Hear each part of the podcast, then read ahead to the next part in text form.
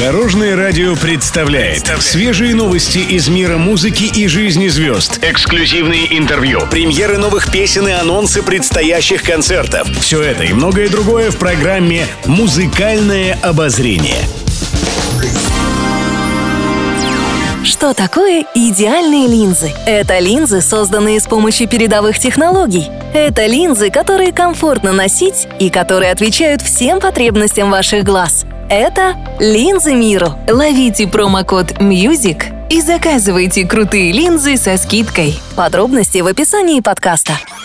Добрый день! В студии Екатерина Крылова и это программа «Музыкальное обозрение» на Дорожном радио. Музыкальные новости. У Лолиты появились татуировки на шее и руке.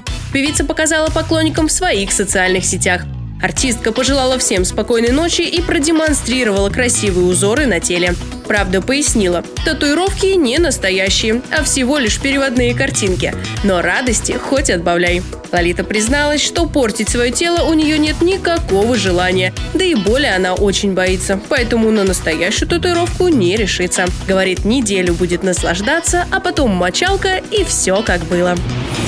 Пишет пресса. Россия не будет принимать участие в детском Евровидении, которое пройдет в декабре в Армении.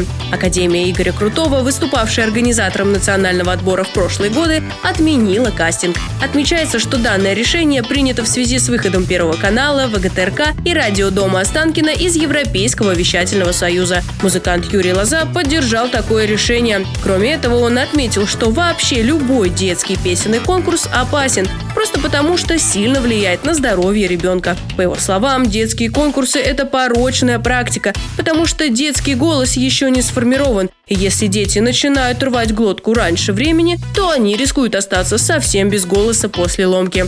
Никто из вокальных педагогов не посоветует в детстве петь. Еще больше интересных музыкальных новостей уже завтра в это же время на Дорожном радио. С вами была Екатерина Крылова, Дорожное радио «Вместе в пути». Будьте в курсе всех музыкальных событий. Слушайте «Музыкальное обозрение» каждый день в 15.30 только на Дорожном радио.